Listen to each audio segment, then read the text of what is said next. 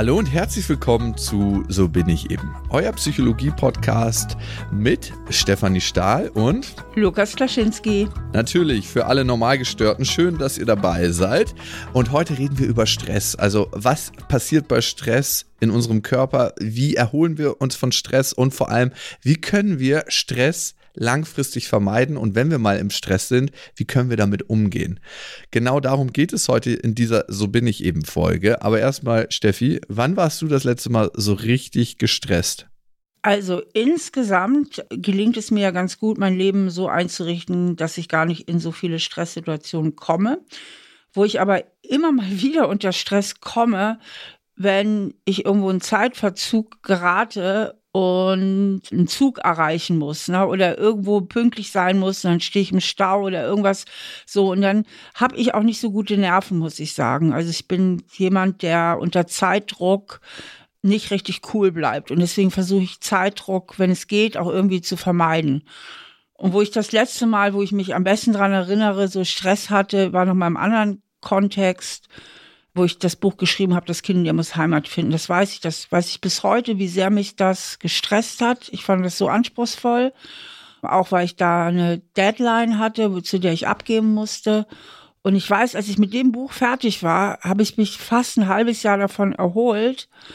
Und ich war irgendwie so gestresst und dachte, oh, jetzt lässt es dir mal richtig gut gehen und habe in der Erholungsphase, das weiß ich noch genau, auch ein paar Kilo zugenommen, weil ich mir einfach viel mehr gegönnt habe. Ich bin viel öfter mal, es war Sommer, das weiß ich noch, mit Holger abends essen gegangen, habe es mir gut gehen lassen und habe das dann immer so bewusst genossen. Oh Gott sei Dank, dieses Buch ist fertig, du hast es jetzt fertig geschrieben und das habe ich irgendwie noch ziemlich gut in Erinnerung und seitdem mache ich auch keine Abgabefristen mehr bei Büchern. Und das, obwohl ich mir vorher gut die Zeit einteile. Ich bin keiner auf den letzten Drücker. Aber jetzt das letzte Buch, was ich geschrieben habe, habe ich dem Verlag gesagt, ich sage euch Bescheid, wenn es fertig ist. Aber ich mache keine Abgabefrist mehr. Weißt du noch, wie lange die Stressphase war und wie lange du für die Erholungsphase gebraucht hast? Weil es gibt die Regel, dass der Körper dreimal so lange für die Erholung braucht, wie die eigentliche Stressphase war, um einfach das Immunsystem wieder anzukurbeln und die ganzen Prozesse wieder in Schwung zu bringen. Also die Hormonproduktion fährt ja runter, nachdem man richtig Stress hatte. Das Immunsystem flacht ab und diese Sachen müssen sich wieder erholen und das dauert dreimal so lang wie die Stresssituation. Ja, also ich denke, da muss man ein bisschen unterscheiden zwischen einer akuten Stresssituation. Also nehmen wir mal an, ich fahre Auto und plötzlich sehe ich, dass mir jemand auf der eigenen Spur entgegenkommt. Ich schaffe es aber auszuweichen und den Unfall zu verhindern. Ja, das ist eine totale Akutstresssituation, wo der Körper maximal Stresshormone ausschüttet und so weiter. Während, wenn ich jetzt das Buch geschrieben habe, ich habe ja ein Jahr das Buch geschrieben, mhm. da gilt die Regel, denke ich nicht. Also sonst hätte ich ja drei Jahre gebraucht, um mich davon zu erholen. Ja, also ich denke, diese Regel, die finde ich total spannend, äh, gilt aber auch viel für so ganz akut hohen Stress. Und das Buch, das war irgendwie so ein latenter, so ein latenter Dauerstress, sowas war das. Würdest du sagen, das war so ein mentaler Stress vor allem auch, so dass du selber so Gedankenspiralen hattest, das muss, das muss, das muss, sonst kommt der Prozess nicht in Gang, sonst kommt der Prozess nicht in Gang, sonst kommst du nicht ins Lektorat, sonst können die Händler das nicht ausstellen. War das so ein Stress? Nee, es war einfach so ein chronischer Druck, der mit der hohen Anforderung, die das Buch an mich gestellt hat, zusammenhing. Bist du denn danach eigentlich, nachdem der Stress von dir fiel, krank geworden? Weil das gibt es ja auch äh, Post-Stress-Symptome. Post-Stress-Symptome wird das genannt oder im Englischen Leisure Sickness, Freizeitkrankheit. Gab es das bei dir?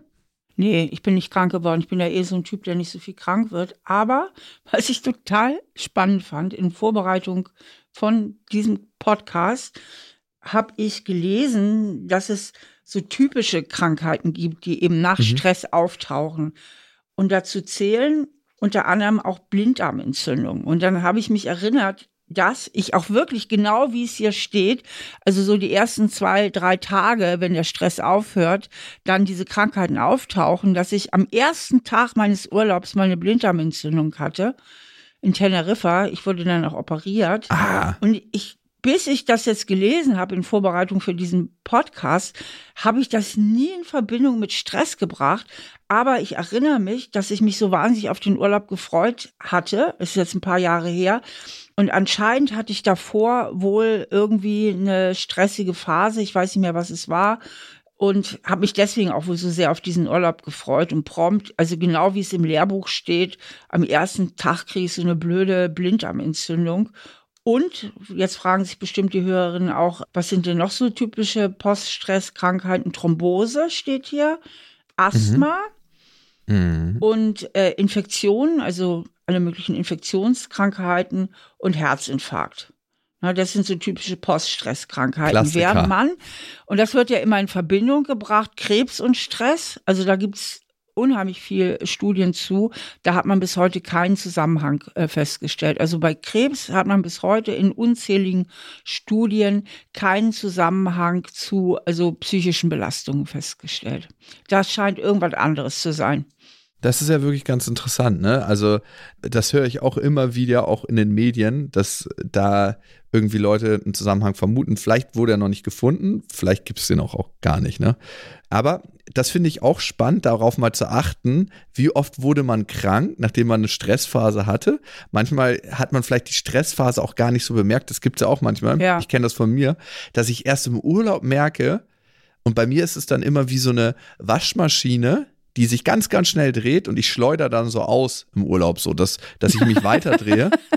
Cooles Bild. Und denke so, okay, was gibt's hier zu tun? Was gibt's hier zu tun? Ähm, ich muss jetzt hier den Urlaub erleben. Und merke, ey, Lukas, komm mal runter, du bist jetzt im Urlaub. Es, du bist jetzt nicht in, deinem, in deiner Maschinerie gefangen, wo es jede Sekunde eine Entscheidung braucht und wo du die ganze Zeit in Action bist. Von uns beiden bist du aber auch wirklich derjenige, der wesentlich mehr arbeitet und mehr unter Stress ist als ich. Das muss man mal ganz klar sagen. Es gibt auch so Leute, die, die sind so fast schon süchtig nach Stress, ne? Ja. Also die, die brauchen das. Und es ist ja so, dass sich das System auch irgendwann darauf ein Stück weit einstellt, auf den Hormoncocktail, der dann ausgeschüttet wird und das zu einem fast gewohnten Zustand wird. Psychologisch gesehen, glaubst du, diese Leute wollen eigentlich manchmal auch andere Themen, die sie haben im Leben, damit überdecken, wenn du eigentlich ein tiefes Gefühl der Einsamkeit in dir trägst oder was anderes, dass sie sich ständig in Stresssituationen begeben. Da kann ich mir vielleicht auch an die eigene Nase fassen, um das nicht fühlen zu müssen. Also das ist das, was man häufig beobachtet. Und ich sage immer, es gibt so Menschen, die sind notorisch selbst abgewandt. Mhm. Also die müssen immer die Roulette-Kugeln am Laufen halten, damit die bloß nicht zum Stillstand kommt, weil dann Themen laut werden, die Schmerzen erzeugen könnten. Ne? Und wenn mhm. sie sich mhm. aber immer in der Aktivität halten, halten sie sich auch immer in der Ablenkung. Das ist mhm. eine typische Ursache von Menschen, die sich sehr viel stressen. Andere Ursachen können auch sein, übertriebenes Bedürfnis nach Anerkennung dass mhm. man eben versucht, alle Erwartungen zu erfüllen, es immer allen recht macht und deswegen sich viel zu schlecht abgrenzt, mhm. weil die Menschen, die es allen recht machen wollen, sind ja überangepasst und überangepasste haben auch in der Regel keinen so guten Draht zu ihren Gefühlen, beziehungsweise nicht unter der Bedingung, dass andere Menschen dabei sind. So richtig sich selbst spüren können sie meistens nur unter der Bedingung, dass sie alleine sind. Und deswegen spüren aber auch Überangepasste oft ihre Grenzen nicht so richtig. Und das ist der Grund, warum sie Gefahr laufen können, im Burnout zu landen. Und in Burnout-Kliniken wird ja vor allen Dingen eins ganz viel trainiert, dass die Menschen sich wieder selbst mehr spüren, ihre Bedürfnisse mehr spüren und dadurch auch wirklich spüren, wenn sie mal Erholung brauchen oder spüren, wenn ihnen was zu viel wird. Die merken das halt oft gar nicht, bis, bis der Körper halt eine Notbremse zieht. Und ein anderer Grund, warum Menschen sich total stressen, ist natürlich ein überhöhtes Sicherheits- und Kontrollbedürfnis. Und die Gründe wirken natürlich auch alle ineinander. Die kann man jetzt nicht so ganz separat voneinander sehen, sondern die interagieren auch oft dass ich versuche, immer alles im Griff, alles im Griff, alles im Griff zu haben und dann irgendwann eben auch gar nicht mehr wichtig von unwichtig unterscheiden kann. Ergibt Sinn. Also ich würde jetzt nicht sagen, dass ich überangepasst bin, ich müsste mal tiefer in mich reinhören, was es bei mir ist, tatsächlich, dass ich so viel Stress habe manchmal. Aber ich empfinde meinen persönlichen Workflow und das Arbeitspensum zum Teil als Stress, aber es ist sehr selbstbestimmt und ich lade mir das ja auch selber auf, weil ich ganz oft so Sachen habe, wo ich denke so, ach cool, ja, lass uns das machen. Lass uns das nehmen und lass uns daraus was machen. Und dann habe ich ja viele Mitarbeiterinnen und Mitarbeiter, mit denen ich das gemeinsam umsetzen kann. Ich weiß nicht, ob das in diese ganz klassischen Stresskategorien fällt. Ich bin einfach sehr begeistert irgendwie.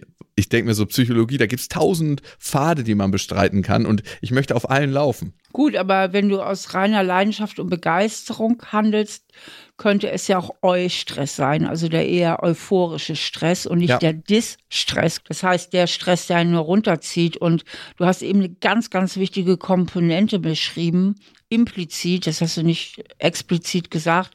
Das ist nämlich, fühle ich mich den Aufgaben gewachsen?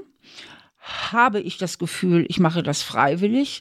Bringt es mhm. mir Spaß? Dann können wir auch ganz, ganz viel leisten und empfinden das gar nicht so als stressig. Fühle ich mich hingegen weitgehend fremdbestimmt, habe ich das Gefühl, ich habe ganz wenig Einfluss. Ich bin immer nur am Abliefern, immer nur am Hinterherlaufen. Mhm. Alle Anforderungen kommen von außen und ich muss irgendwie gucken, dass ich sie bewältige. Dann wird der Stress natürlich oder das Aufgabenpensum als viel negativer erlebt und dann auch viel eher als Stress erlebt ich fühle mich oft den Aufgaben gewachsen. Manchmal kommen auch Aufgaben dazu, wo ich denke so, wow, okay, das kommt jetzt, das ist heftig, da weiß ich noch nicht genau, wie ich das Thema angehe, weil wir beide, Steffi, du und ja auch ich, wir kreieren ja ganz oft aus dem Nichts heraus. Also ganz oft ist eine leere Seite vor uns, ein leerer Podcast, eine leere Bühnenshow und dann müssen wir in dieses Nichts irgendwas kreieren, was ja eigentlich immer nur natürlich aus der Wissenschaft, aber auch gekoppelt aus der Kraft unserer Gedanken entsteht. Und manchmal ist es Eustress, manchmal ist es aber auch, wenn ich merke, das Zeitfenster, was ich mir dafür eingeräumt habe, wenn das nicht groß genug ist, ist es auch Distress. Und manchmal gehen die beiden Hand in Hand und klopfen an der Tür.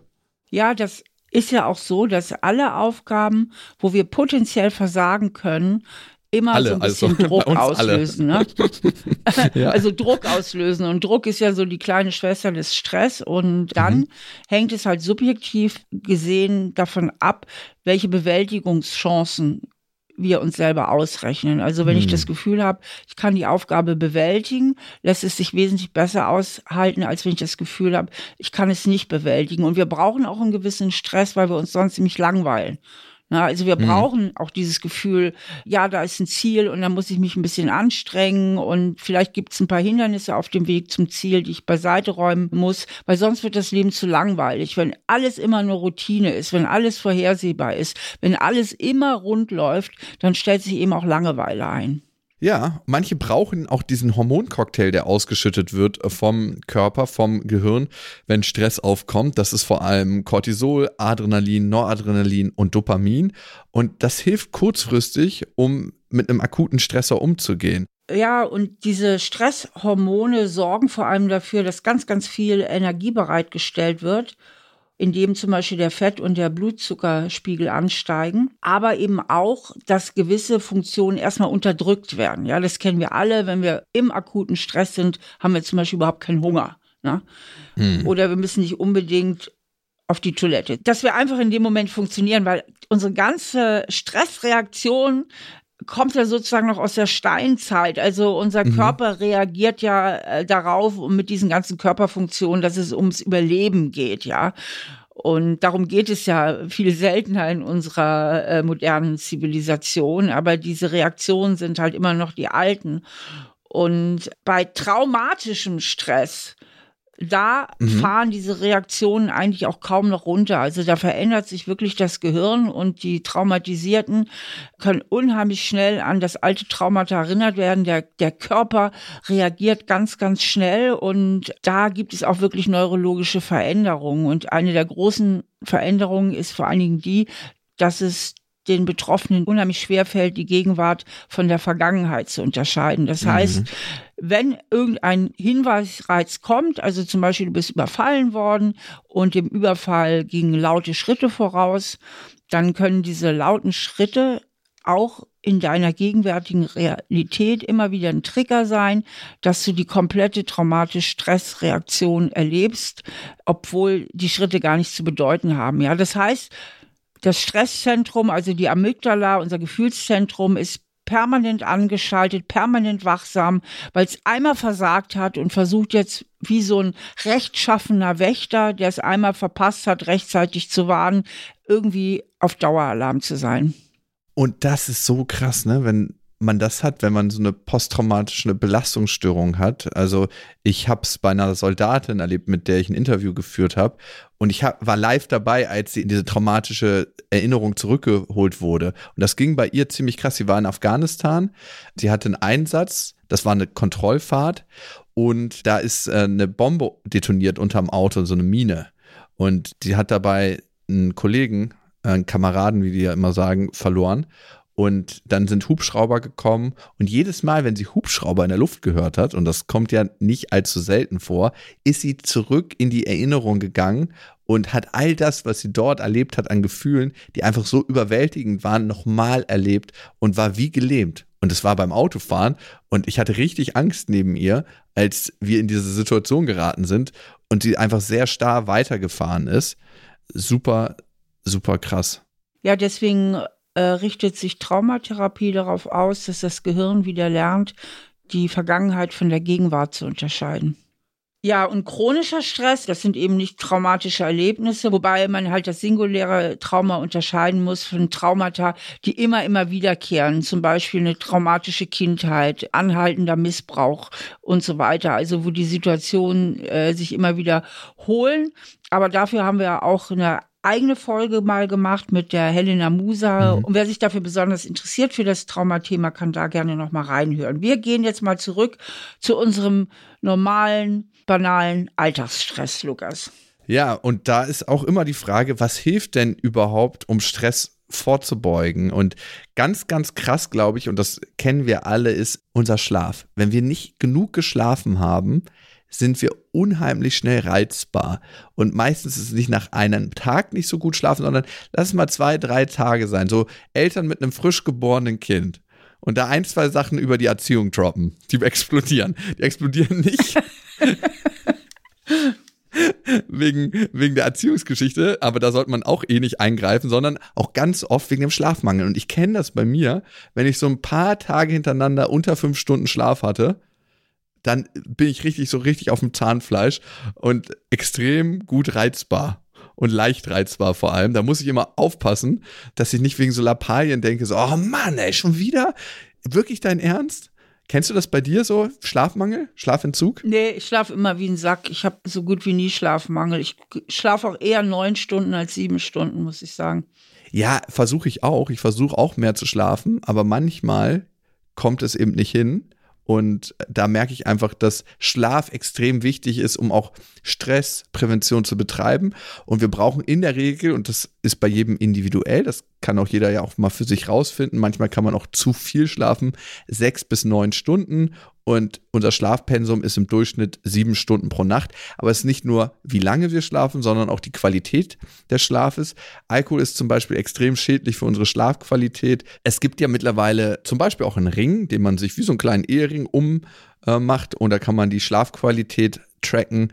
Es gibt andere technische Hilfsmittel, wo das geht. Und da kann man zum Beispiel mal sehen, welchen Einfluss Alkohol auf die Schlafqualität hat. Und das ist wirklich ein Wahnsinn wie viel schlechter man schläft. Was neben Schlaf total gut hilft, sind auch Waldspaziergänge. Natürlich auch Sport ist ganz toll, solange man halt den Sport nicht völlig übertreibt.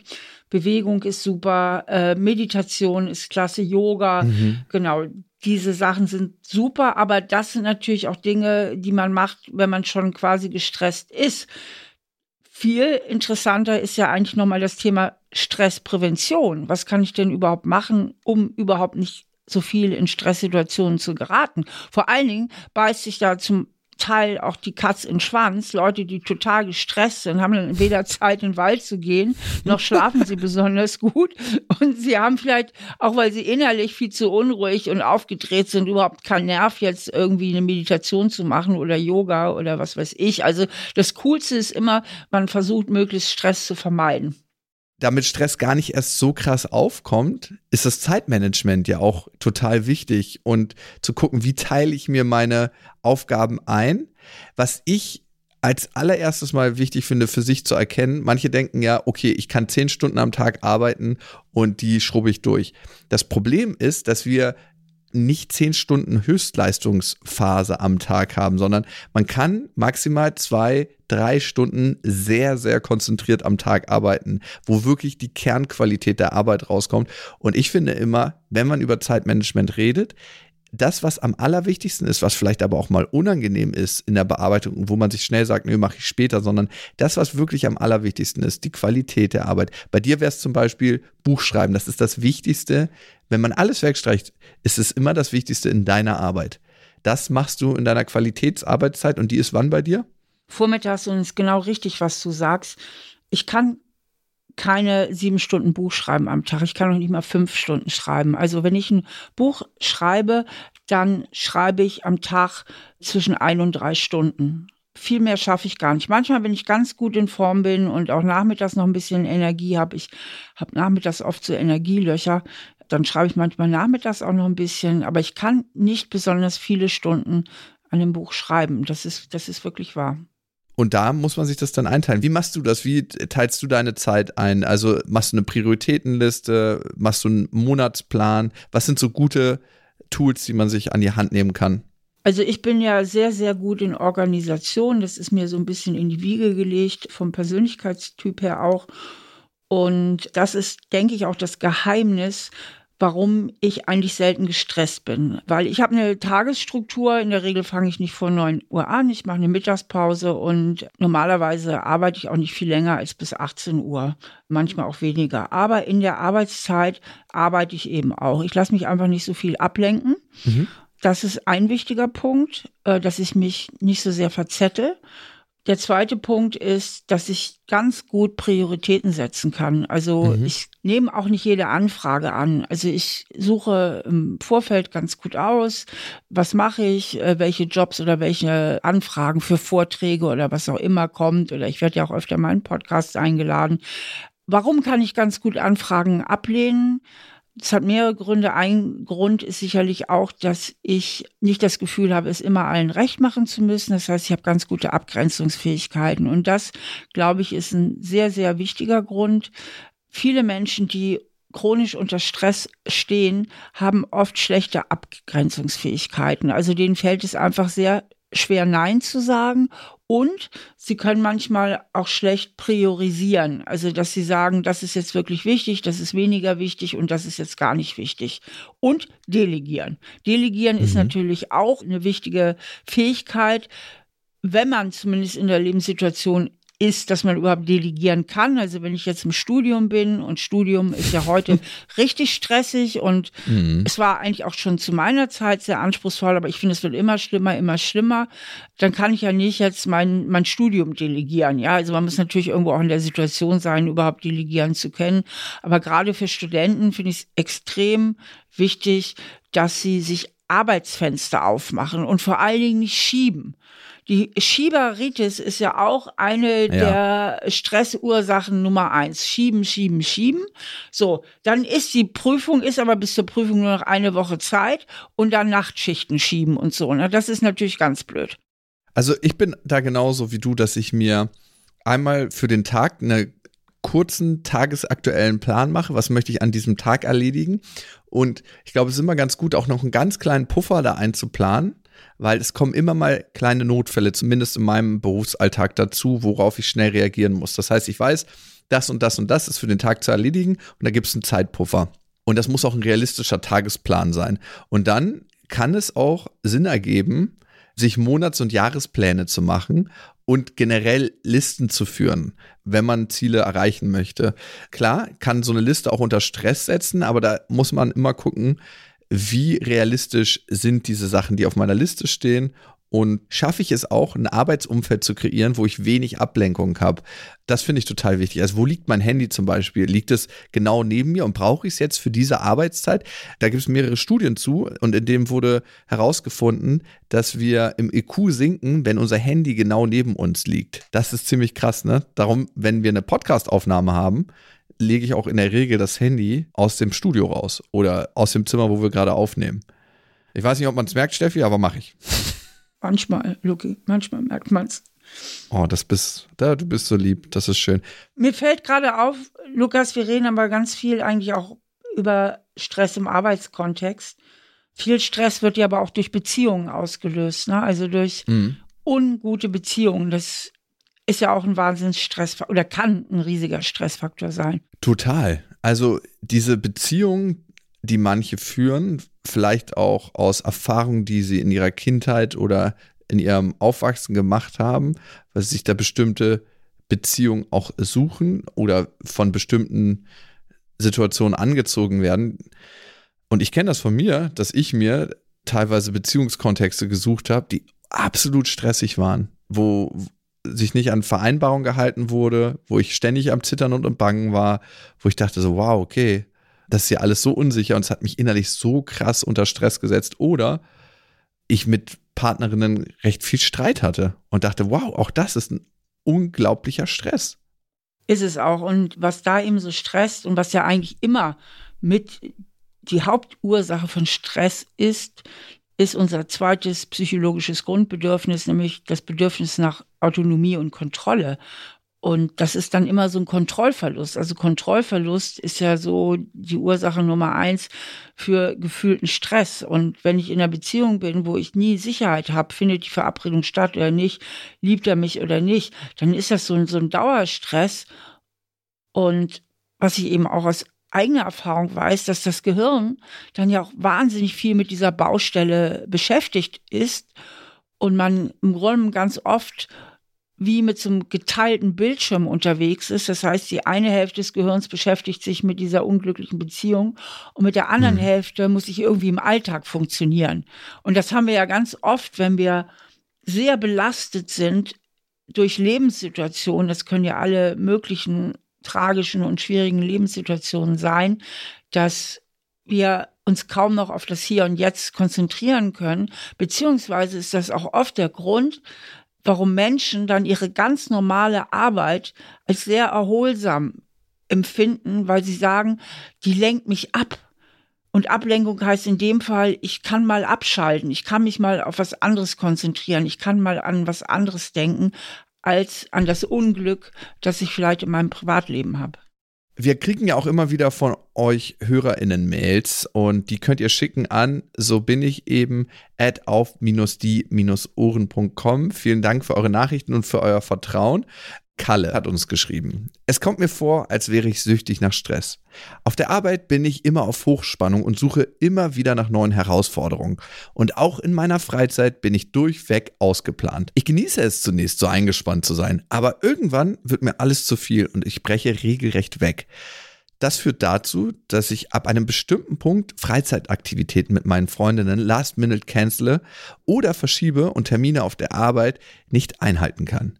Ich habe schon versucht, kürzer zu treten und mir von Beginn an nicht zu viel Stress zu machen, aber das klappt irgendwie nicht. Gefühlt merke ich auch erst immer, wenn es viel zu spät ist, dass es zu viel ist. Woran kann das liegen?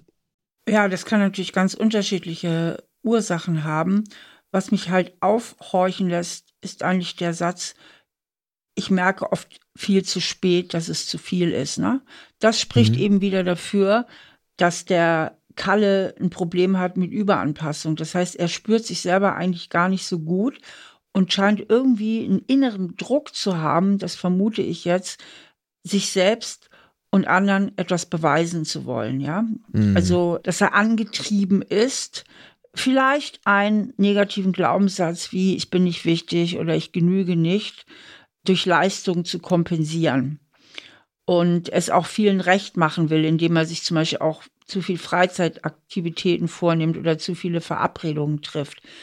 Das Paradoxe daran ist ja, und das haben wir ja oft, also im Antrieb will das allen recht machen, aber am Ende enttäuscht er umso mehr, denn Verabredungen last minute mhm. zu canceln, das ist ganz doof und das hinterlässt meistens eine ziemlich große Enttäuschung beim anderen, der sich schon gefreut hat und, ne, und sich den Abend freigehalten hat oder was auch immer.